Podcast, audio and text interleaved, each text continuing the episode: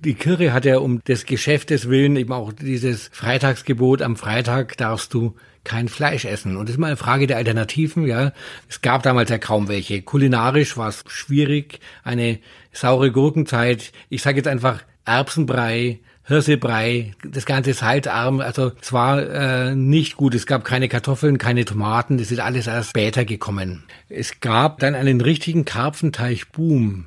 Vor dem Dreißigjährigen Krieg gab es dreimal mehr Karpfenteiche als heute. Jeder, der was auf sich hielt und der Geschäfte machen wollte, hat Karpfenteiche angelegt. Und es war nicht nur landschaftlich sehr schön, sondern es war eben auch zum Angeben. Schau, ich habe einen Teich, ich bin reich.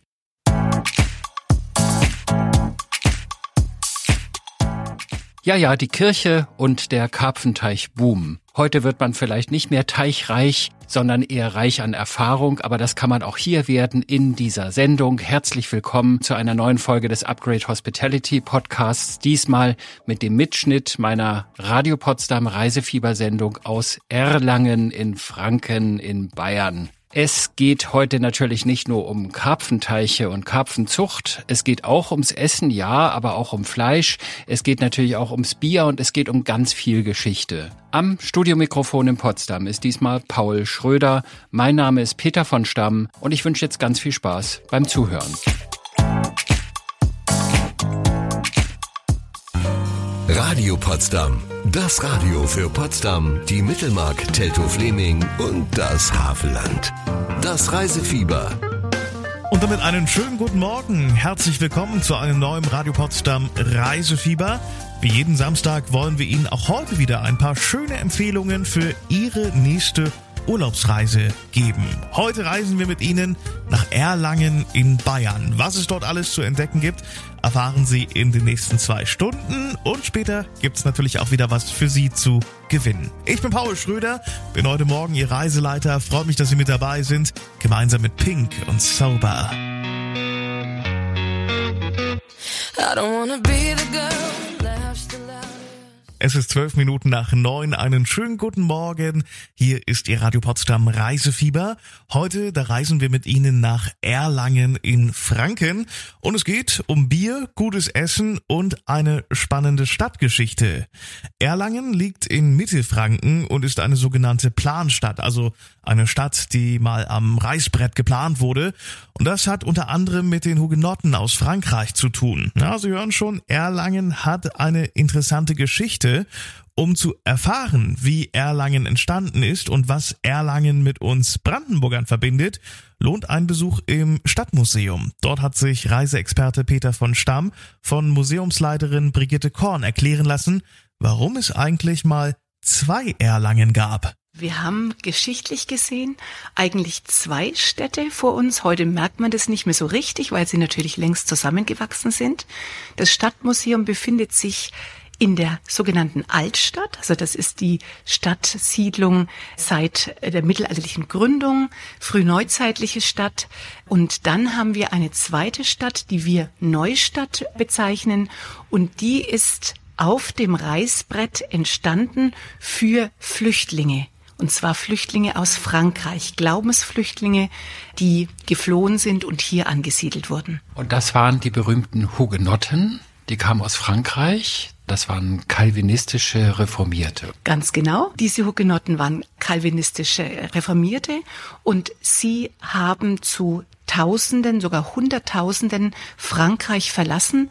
1685 wurde das Toleranzedikt aufgehoben und viele wollten ihren Glauben ausleben können und sind deswegen, haben Frankreich verlassen und sind dann in die Welt gezogen. Nach Holland haben sie sich abgesetzt, nach England, aber auch in die deutschen Territorien, zum Beispiel auch nach Franken oder auch, da haben wir ja ganz gute Bezüge geschichtlich, nach Brandenburg. Das ist das spannende Stichwort Brandenburg. Was hat denn Brandenburg mit Erlangen zu tun, beziehungsweise mit den Hugenotten?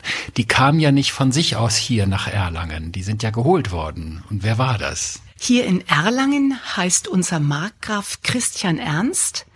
Der war verwandt mit den Brandenburgern, auch ein Hohenzollern, und hat sich wohl von seinem Verwandten, dem großen Kurfürsten, abgeschaut, der ein Privileg entwickelt hat, das Potsdamer Edikt, diese Hugenotten aus Glaubensgründen im Brandenburgischen und speziell in Potsdam anzusiedeln.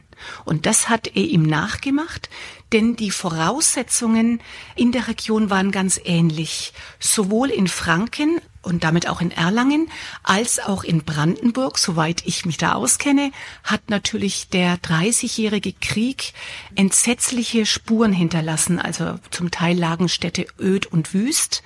Viele Menschen sind gestorben gewesen und Markgraf Christian Ernst hat diese neun Leute angesiedelt. Und wieso war der eigentlich hier? Also warum war ein Preuße, sage ich mal, ein Brandenburger, warum war der denn hier eigentlich in Erlangen, beziehungsweise in dieser Region in Franken? Da müsste ich jetzt korrigieren. Ähm, wir haben hier die fränkische Linie der Hohenzollern und wir sind sozusagen älter und die Franken, einer der Territorialherren, hat dann Brandenburg im 15. Jahrhundert dazu erworben. Sozusagen es gibt eine brandenburgische Linie. Das Erlanger Stadtmuseum, das befindet sich übrigens nur wenige Gehminuten vom Bahnhof entfernt. Da lohnt sich ein Besuch auf jeden Fall. Was Sie dort noch sehen und erfahren können, das erfahren Sie gleich hier bei uns im Radio Potsdam Reisefieber. Schönen guten Morgen, schön, dass Sie mit dabei sind. Mit dem Radio Potsdam Reisefieber besuchen wir heute Vormittag Erlangen in Franken. Eine Stadt mit einer wirklich unheimlich spannenden Geschichte, auch mit Bezug zu uns in Brandenburg. Vor ein paar Minuten haben wir von Brigitte Korn, der Leiterin des Erlanger Stadtmuseums, erfahren, dass wir das Gesicht der heutigen Stadt Erlangen den Hugenotten zu verdanken haben und einen Markgrafen, der mit Brandenburg zu tun hat. Weshalb die aus Frankreich geflüchteten Hugenotten so wichtig für Erlangen waren, das hören Sie jetzt. Der Markgraf Christian Ernst von Brandenburg-Bayreuth hat damals entschieden, Mensch, die Hugenotten müssen ihr Land verlassen, die könnten aber von Vorteil für uns sein, wenn ich sie hierher hole. Wo waren denn die Vorteile? Was haben denn die Hugenotten Besonderes mitgebracht? Äh, die Hugenotten haben neue Gewerbe mitgebracht. Er hat, wie gesagt, parallel zu Potsdam diese Gewerbetreibenden hier ansiedeln wollen, hat es ihnen schmackhaft gemacht, indem er ihnen Privilegien, also Rechte zugebilligt hat, gute Kredite äh, versprochen hat, damit sie sich hier in dieser kleinen Stadt, in dem nördlichen Teil der Altstadt, die Neustadt gab es ja noch nicht, ansiedeln und leben. Und das hat auch recht gut geklappt. Es sind viele Hugenotten gekommen und man hat dann schon ab 1686 begonnen mit dem Bau dieser Planstadt. Und mit was hat man natürlich begonnen? Mit der französischen Kirche, also die heißt jetzt bei uns Hugenottenkirche, denn Ihm ist klar gewesen, was muss er zuallererst diesen Flüchtlingen versprechen, dass sie hier eine freie Religionsausübung haben. Es ist natürlich erstmal auch ein großer Teil Wirtschaftsförderung dabei gewesen und es siedeln sich diese Fremdlinge an. Am Anfang müssen sie in der Altstadt untergebracht werden und die Idee, dass damit ein Wirtschaftswachstum generiert werden kann, funktioniert. Also man kann eigentlich sagen, das gesamte 18. Jahrhundert hindurch wird Erlangen prosperierender. Da ist es allerdings ein bisschen schwierig, weil wir hatten einen riesigen Stadtbrand. 1706 ist unsere Altstadt fast völlig abgebrannt und nun haben wir das etwas schwierige Phänomen, unsere Altstadt ist eigentlich jünger als die Neustadt.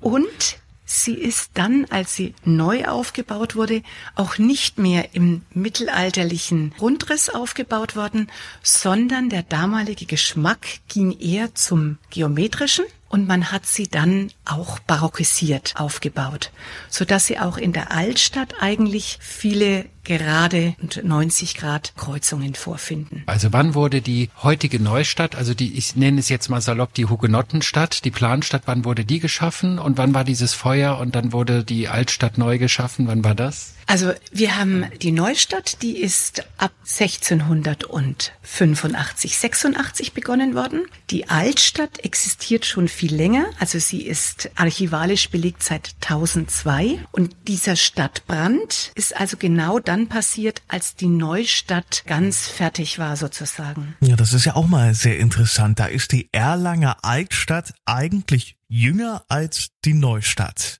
Mehr aus Erlangen in Mittelfranken gibt's dann in der kommenden halben Stunde hier vom Radio Potsdam Reisefieber. Dann erfahren wir auch etwas über die Erlanger Biergeschichte. Ja, und die ist ebenso interessant. 9.42 Uhr, 18 Minuten vor 10. Schönen guten Morgen, herzlich willkommen zum Radio Potsdam Reisefieber.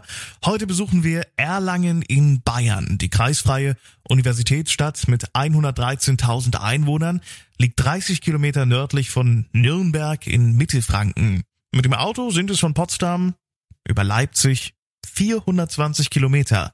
Mit der Bahn fahren sie etwa gemütliche viereinhalb Stunden. Der Erlanger Bahnhof liegt sehr zentral. In die Altstadt sind es nur wenige Gehminuten und zum Hotel Luise, das wir Ihnen später noch vorstellen werden, sind es mit dem Stadtbus nur zehn Minuten Fahrt. Erlangen ist eine Stadt mit einer wirklich spannenden Geschichte. Sie ist eine Hugenottenstadt, eine Stadt der Markgrafen und eine Bierstadt. Und darüber erzählt Ihnen jetzt Braumeister Christoph Gewalt. Er ist der Chef und Leiter der Gasthausbrauerei Steinbachbräu Erlangen. Seit wann es Steinbachbräu gibt und weshalb Erlangen eine Bierstadt ist, das hören Sie jetzt. Es wurde nachweislich schon 1617 hier Bier gebraut, also schon gewisse Tradition. Also unsere Familie seit 1861, also ja, ist schon äh, bieriger Boden hier, ja.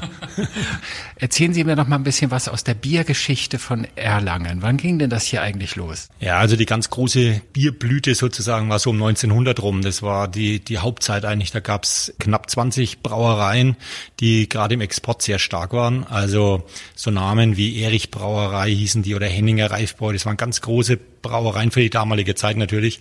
Die haben aber bis nach USA sogar mit eigenen Schiffen Bier exportiert. Also da kann man sich ein bisschen vorstellen, das war schon eine Modsleistung für diese Zeit, weil es war total aufwendig, diese Holzfässer in Eisenbahnwaggons, Eis obendrauf, dann auf die Schiffe verladen und dann waren die Monate unterwegs. Wofür brauchte man das Eis eigentlich? Also hat das Bier sich sonst nicht gehalten? Ja, genau, das musste immer gekühlt werden. Das war eben die Kunst und auch das Besondere. Es hatte auch ein bisschen mehr Alkohol, dadurch hat es diesen langen Transport überhaupt ausgehalten, also das war auch ein Faktor. Aber dadurch war es auch besonders, äh, äh kam es gut an anscheinend, weil es hat einen sehr guten Ruf gehabt und deswegen waren die auch so erfolgreich, die Erlanger Brauer. Wie nannte man dieses Bier damals? War das irgendwie untergärig oder so? Oder wie, ich bin der Laie. Ja, nee, genau. Das ist eine gute Frage. Das, äh, das war das Besondere, weil damals üblich waren eigentlich so obergärige Biere, weil die bei höheren Temperaturen gemacht werden konnten. Und die Erlanger haben durch diese Keller in diesem Berg drin, diese Felsenkeller, konnten die untergäriges Bier brauen. Das war eben geschmacklich ein bisschen was anderes kam gut an. Also jede Brauerei hier in Erlangen hatte in dem Berg, wie heißt der eigentlich? Der heißt einfach Burgberg, genau. Burgberg, ne? Genau. Da ist zwar keine Burg, aber er nennt sich Burgberg. Ja, genau. Aber da hatten die so ihre, wie man das sonst vom Weinkeller kennt, Bierkeller halt. Genau, das sind ganz lange Stollen, die 600 Meter in eine Richtung und da hatten die große Lager. Die so verzweigt. Ne? Genau. Und die Landwirtschaft musste den ganzen Winter Eis hochfahren. Also die haben hier in dem äh, Kanal, der in der Nähe ist, also es muss auch anscheinend auch kälter gewesen sein früher, da gibt's richtig so Eis, wie man es hier an der Wand, haben wir so ein Muster, so eine Eiszange oder Eissäge, da haben die so Blöcke rausgesägt, dann wurde ja, die Landwirtschaft den ganzen Winter Eis hochgefahren und da kann man sich auch vorstellen, da gab's hier in dem Erlanger Stadttor, da war so viel Verkehr durch diese Pferdefuhrwerke, dass der Stadtmagistrat damals entschieden hat, das Stadttor muss abgerissen werden, weil da immer Stau war durch diese Pferdefuhrwerke. Also da kann man sich ein bisschen vorstellen, dass da los war. Aber irgendwann war mit dem Eis nichts mehr los, weil das wurde dann ersetzt durch eine geniale Erfindung. Genau. Erlangen war damals Exportstadt Nummer eins in ganz Deutschland, vor München und Kulmbach sogar. Aber das haben sie dann verpasst, die haben weiter auf ihre Keller gesetzt und dann die Münchner und so weiter, die haben dann eben durch Linde, durch die Erfindung der Kältemaschine, haben dann natürlich viel günstiger produziert und dadurch sind sie dann überholt worden, die Erlanger, ja. Unsere Familie hat sich damals dann konzentriert auf die reine Melzerei. Also das war damals sehr üblich, dass die Brauer auch selber ihr Malz gemacht haben. Und ähm, also mein Vater hat auch noch, oder wir haben melzen ja immer noch. Ja, ich habe dann erst eigentlich jetzt wieder 95 nach dem Studium begonnen oder kam zu die Idee, Mensch, wir könnten doch wieder Familientradition äh, aufrechterhalten und wieder Bier brauen und so ist das jetzt wieder entstanden. Und mehr aus der Gasthausbrauerei Steinbachbräu Erlangen gibt es in ein paar Minuten hier bei uns im Radio Potsdam Reisefieber. 9.53 Uhr, einen schönen guten Morgen. Schön, dass Sie mit dabei sind zu Ihrem Radio Potsdam Reisefieber. Nachdem wir uns mit Christoph Geweiht von der Erlanger Gasthausbrauerei Steinbach-Bräu äh, aus der Biergeschichte der Stadt uns etwas erzählt wurde, wird er uns jetzt noch mehr aus seinem Gasthaus erzählen. Wenn Sie demnächst nach Erlangen reisen, dann sollten Sie die Brauerei mit dem zukünftigen und zünftigen Gasthaus unbedingt besuchen. Hier können Sie nicht nur besonders süffiges Bier trinken, sondern auch sehr lecker essen. Und in der ersten Etage des Hauses gibt es einen ganz besonderen Raum, den Sie sich auf jeden Fall mal zeigen lassen sollten. Was in diesem Raum ist, das hören Sie jetzt. Und Sie haben hier im Haus ein eigenes Biermuseum, in dem stehen wir jetzt gerade. Und da habe ich gesehen, da gibt's spezielle Schuhe oder Stiefel. Was hat's denn mit denen auf sich? Ja, das sind ganz urige Melzerschuhe, nennen die sich. Und zwar, die sehen sehr klobig, robust aus, aber damals war, gab's ja noch nicht so richtige Gummistiefel. Es war natürlich überall kalt und nass. Und das sind ganz speziell, die haben eine ganz spezielle Sohle unten gehabt, weil der Melzer, der hat das Getreide auf der Tenne zum Keimen gebracht. Also man muss das zum Keimen bringen, das Getreide, damit sich die Stärke Stärke umwandelt zu einem Malzzucker, den wir dann später brauchen. Und diese Keimung, das hat man auf diesen Tennen gemacht, auf diesen alten Sohlenhofener Platten. Und das war natürlich sehr kostbar damals, das Getreide.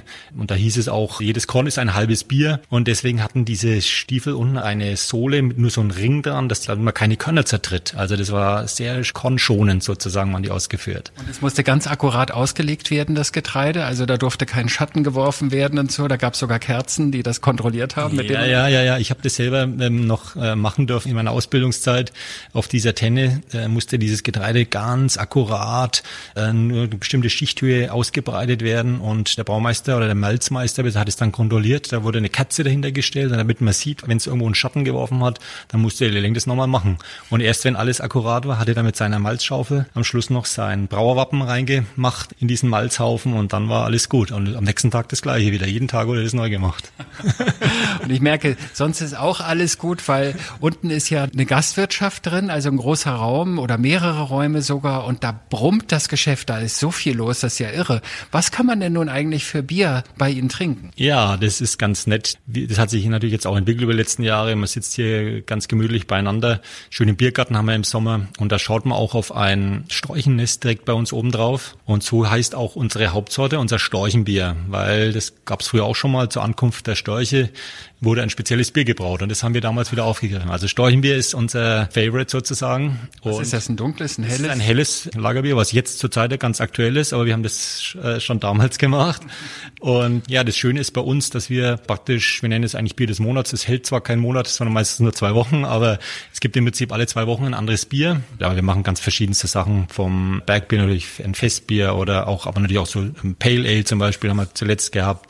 Nun brauche ich vor allen Dingen immer eine Grund Grundlage dafür. Was kann ich denn hier essen? Ja, ganz wichtig bei uns natürlich im Frankenland ist die fränkische Bratwurst. Die ist bei uns das wirklich die gleich über die Straße rüber haben wir einen äh, super Metzger, der die handwerklich herstellt, sind also sehr zu empfehlen und passt natürlich super zum Bier dazu. Aber sonst gibt's auch leckere, natürlich den klassischen Schweinebraten oder also alles auch für die Schäufele oder so. Schäufele gibt's auch natürlich, genau. Das ist das typisch Fränkische, das Schulterstück mhm. mit schöner Kruste drauf. Also äh, da findet jeder was. Ja, und in der kommenden Stunde geht's um ein besonderes Fischrestaurant und um das Hotel Luise, in dem Sie schon demnächst übernachten könnten, hier bei uns im Radio Potsdam Reisefieber.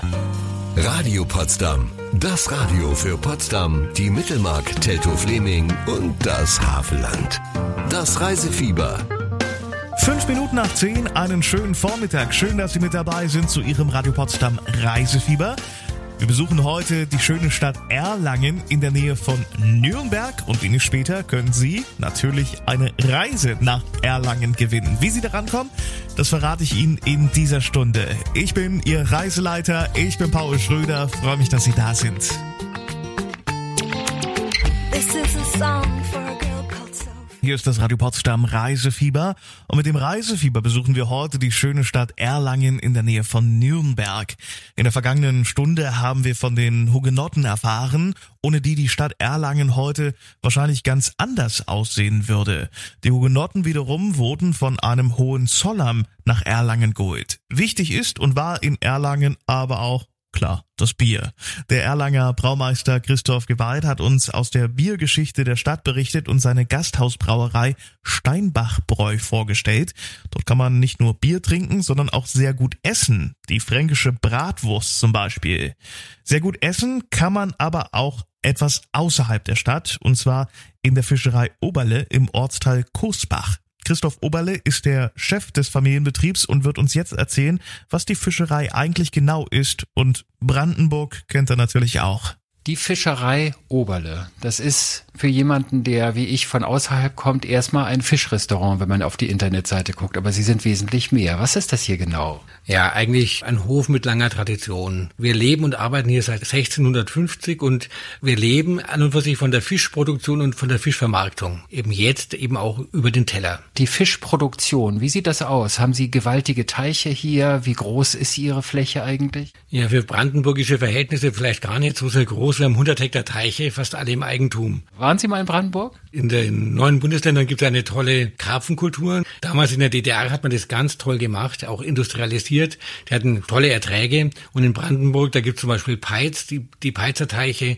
Wir kennen uns, wir sind Kollegen. Ramona Oppermann, hallo. Ja, sage ich nur, wir kennen und schätzen einander. Also die Teiche selbst gibt es ja schon seit, Sie sagten 1300, schieß mich tot. Ja, 1380 zum ersten Mal urkundlich erwähnt und das ist eine, eine lange Tradition. Und seitdem werden diese Teiche ununterbrochen bewirtschaftet. Etwas Nachhaltigeres als Teichwirtschaft kann man sich gar nicht vorstellen. Wer hat denn eigentlich damit angefangen, diese Teiche zu bewirtschaften, also auch Karpfen zu züchten? Das war ja nicht die Familie Oberle, sondern das war damals, wie so oft, wem gehörte das Land? Wem gehörte die Teiche? Die, die Kirche, oder? Die, die Kirche hat es, also letztendlich hat die Kirche die Teiche dann auch ausgebaut, weil die, die Kirche hat ja um des Geschäftes willen eben auch dieses Freitagsgebot, am Freitag darfst du kein Fleisch essen. Und das ist mal eine Frage der Alternativen, ja. Es gab damals ja kaum welche. Kulinarisch war es schwierig, eine saure Gurkenzeit. Ich sage jetzt einfach Erbsenbrei, Hirsebrei, das ganze salzarm. Also es war äh, nicht gut. Es gab keine Kartoffeln, keine Tomaten. Das ist alles erst später gekommen. Es gab dann einen richtigen Karpfenteich-Boom. Vor dem Dreißigjährigen Krieg gab es dreimal mehr Karpfenteiche als heute. Jeder, der was auf sich hielt und der Geschäfte machen wollte, hat Karpfenteiche angelegt. Und es war nicht nur landschaftlich sehr schön, sondern es war eben auch zum Angeben. Schau, ich habe einen Teich, ich bin reich. Das hat sich heute leider ein bisschen verändert, ja. In unserer Region werden viele Karpfen gegessen. Der Karpfenkonsum ist hier zu Hause und wir machen hier unsere alten Gebäude am Hof haben wir teilweise zum Restaurant umgebaut und ja, und vermarkten Karpfen und es funktioniert. Karpfen hat ja immer so seine Saison. Man sagt, den Karpfen gibt's mit den Monaten mit dem R, also ab September bis April. Was gibt's denn sonst so die übrige Zeit des Jahres auf dem Teller? Ja, die Karte ist vielfältig, ist nicht nur Karpfen und es gibt auch im Sommer Forelle, Saibling und so weiter gibt's natürlich auch. Gibt's ein paar Besonderheiten im Restaurant, die Sie vielleicht empfehlen, wenn ich heute Abend bei Ihnen esse? Was sollte ich essen, wenn ich nun nicht unbedingt auf Karpfen abonniert bin? Sollten Sie aber. Sollte ich. Ja, natürlich. Sie, Sie kriegen nichts anderes. okay, bin gefangen. Alles klar. Also mir läuft gerade schon das Wasser im Mund zusammen. Ich weiß nicht, wie es Ihnen geht. Mehr aus Erlangen gibt es dann in wenigen Minuten hier bei uns im Radio Potsdam Reisefieber.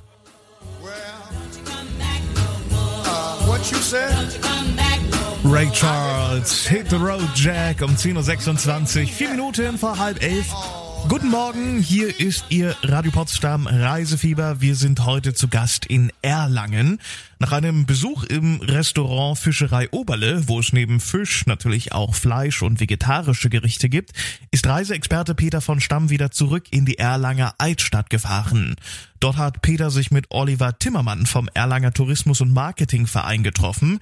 Herr Timmermann wird jetzt erzählen, weshalb Sie demnächst mal einen Kurzurlaub in seiner Stadt verbringen sollten. Was muss man sich denn auf jeden Fall angeschaut haben, um sagen zu können, ich war in Erlangen? Ja, das ist ganz einfach. Also, wenn man ankommt, entweder kommt man mit dem Zug an oder mit dem Auto. Man ist irgendwie direkt gleich in der Innenstadt. Und wenn man am Hauptbahnhof ist, dann sind es nur noch ein paar Meter eigentlich so bis zu unserem Markgrafenschloss mit Schloss und Marktplatz. Und dahinter ist ein wunderschöner großer Schlossgarten. Das ist eine, wie der Name schon sagt, eine Orangerie, orange leuchtend. Da drin ist auch ein botanischer Garten. Das heißt, in der Kürze kriegt man gleich, zack, schön herrschaftlichen Schloss, Garten, Natur, alles. Und wenn man dann ein bisschen nördlich geht, dann können wir immer den Burgberg empfehlen, weil da sind unsere Bierkeller. Wenn das große Bierfest die Bergkirchweih ist, dann sind alle Leute oben auf den Bierkellern, weil dann ist nämlich bei allen Betrieb oben. Also man startet da an einem Donnerstag vor Pfingsten. Ich sag mal, die ganze Bevölkerung wandert dann Richtung Berg hoch. Der aktuelle Oberbürgermeister macht den Bieranstich an einem zentralen Ort, immer um 17 Uhr. Da gibt's dann natürlich auch das erste Freibier und damit ist das Fest gestartet. Dann hat man 14 Keller, die in diesem Burgberg drinnen sind, aber wir Franken sagen ja, wir gehen nicht im Biergarten, sondern wir gehen auf den Keller. Das heißt, man muss sich vorstellen, wie so eine Art auf Tribünen sitzt man und bekommt dann sein Bier gereicht. Und es geht dann wirklich über zwölf Tage. Viele Schausteller sind da. Und zum Ende des Fests, da haben wir mal eine Tradition. Da wird das letzte Fass beerdigt. Dann wird Lilly Marleen gespielt, ja, und alle Leute packen die Taschentücher aus, fangen das Weinen an, winken und beenden das Fest für dieses Jahr und freuen sich wieder aufs nächste Jahr. Was äh, geht denn eigentlich übers Jahr gesehen, wenn wir jetzt mal das kommende Jahr uns anschauen? Wann geht da die Saison los an Festivitäten? Ihr habt ja auch Musikfestivals und Literaturfestivals, alles Mögliche. Und wie gesagt, das Bergfest, was du gerade sagtest, also die Kirchweih. Wann geht das übers Jahr so los? Also wir starten so, wie die Natur das macht, mit dem Frühling. Da haben wir dann die ersten Events ab April, Mai. Und das ist also sehr vielseitig. Ich fange mal mit dem größten, bekanntesten an. Das ist wirklich die Bergkirchweih. Die geht zu Pfingsten immer der Donnerstag vor Pfingsten, ab dann zwölf Tage. Dann haben wir Kulturveranstaltungen, wie zum Beispiel alle zwei Jahre gibt's den Comic-Salon. Das ist so die wichtigste Comic-Veranstaltung im deutschsprachigen Raum. Und die wechselt sich ab mit dem internationalen Figurentheater-Festival. Das findet hier in der Metropolregion statt. Wenn wir dann so in den Spätsommer kommen, Richtung Herbst, haben wir das Poetenfest. Das ist jedes Jahr. Und dann gibt's einen Weihnachtsmarkt sicherlich auch. Also es gibt nicht nur einen, es gibt drei, also wir haben drei Weihnachtsmärkte, ja. Die Waldweihnacht, die ist direkt am Schlossplatz bei uns und die findet auch dieses Jahr statt. Genauso wie die anderen Weihnachtsmärkte. Und zusätzlich haben wir immer eine Eisfläche. Dieses Jahr gibt's die als Kunsteisfläche, aber wirklich tolle Kulisse, Palais Stutterheim dahinter, Markgrafenschloss. Also ich denke, da kann man sich schön austoben. Mein lieber Scholli, einiges los in Erlangen. Gleich stellen wir Ihnen das heutige Gewinnhotel vor. Dranbleiben lohnt sich also in Ihrem Radio Potsdam Reisefieber. 10.37 Uhr. Einen schönen Samstagvormittag. Hier ist das Radio Potsdam Reisefieber. Wir sind zu Gast in Erlangen. Ja, und zu guter Letzt stellen wir Ihnen heute ein ganz besonderes Erlanger Hotel vor. Und das ist das Hotel Luise, das lange Zeit und noch bis Ende des Jahres Kreativhotel Luise heißt. Der Name, der wird sich demnächst ändern. Kreativ ist man im Hotel aber auch weiterhin. Und zwar auf eine ganz besondere Art, die dem Hotel schon viele Preise und Auszeichnungen beschert hat. Das familiengeführte Hotel Luise ist nämlich Deutschlands erstes klimapositives Hotel. Was das genau bedeutet, hat Hotelexperte Peter von Stamm sich von Hotelchef Benjamin Förtsch erklären lassen. Ja, das ist immer gar nicht so einfach zu erklären, aber man kennt im Grunde das Klima neutral und das machen inzwischen immer mehr Unternehmen, aber neutral bedeutet eben auch, dass man am Ende eine Null unten stehen hat. Und wir wollen eben keine Nullnummer sein, sondern wir wollen einen positiven Fußabdruck hinterlassen und deswegen versuchen wir mehr zu tun, als nur unser CO2 auf Null zu bringen. Das Besondere bei uns ist, dass wir ein gewachsener Betrieb sind und dadurch viele kleine Maßnahmen und größere umgesetzt haben. Inzwischen sind es bei uns über 230 Nachhaltigkeitsmaßnahmen, die wir tatsächlich umgesetzt haben. Das heißt, es gibt in jedem Bereich immer ein paar Themen und es ist schwierig zu sagen, es liegt konkret an dem einen größeren Projekt. Also sehr spektakulär sind natürlich unsere nachwachsenden Hotelzimmer, die so gebaut wurden, dass alles, was aus der Natur kam, auch wieder zurück in die Natur gehen kann, also biologisch abbaubar geblieben ist. Das ist nicht selbstverständlich und alle anderen Produkte sind nach dem Cradle-to-Cradle-Prinzip entwickelt und zertifiziert worden.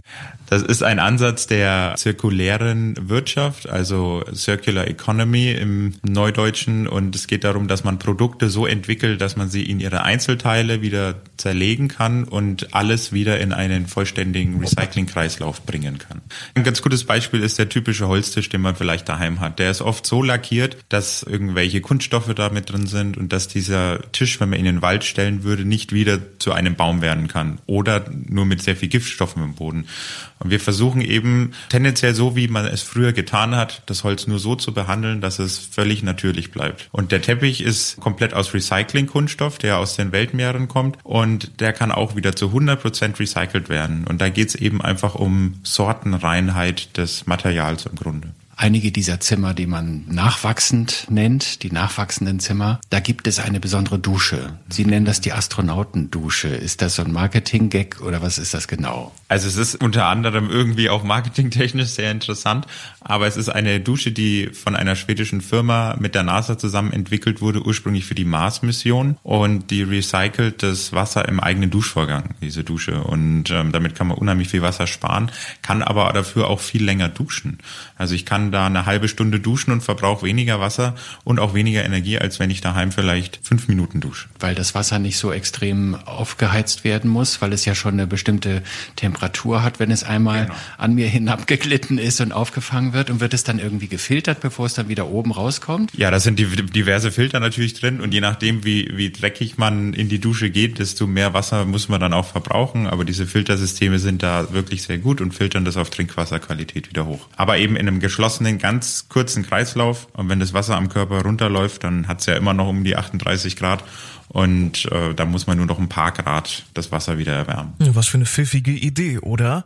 Und wenn auch Sie jetzt Lust bekommen haben, Ihren Kurzurlaub im schönen Erlangen zu verbringen, dann haben Sie jetzt die Chance. Heute verlosen wir zwei Nächte für zwei Personen mit Frühstück in Deutschlands erstem klimapositiven Hotel, dem Hotel Luise in Erlangen. Natürlich, wie immer, nach Verfügbarkeit und bei eigener Anreise.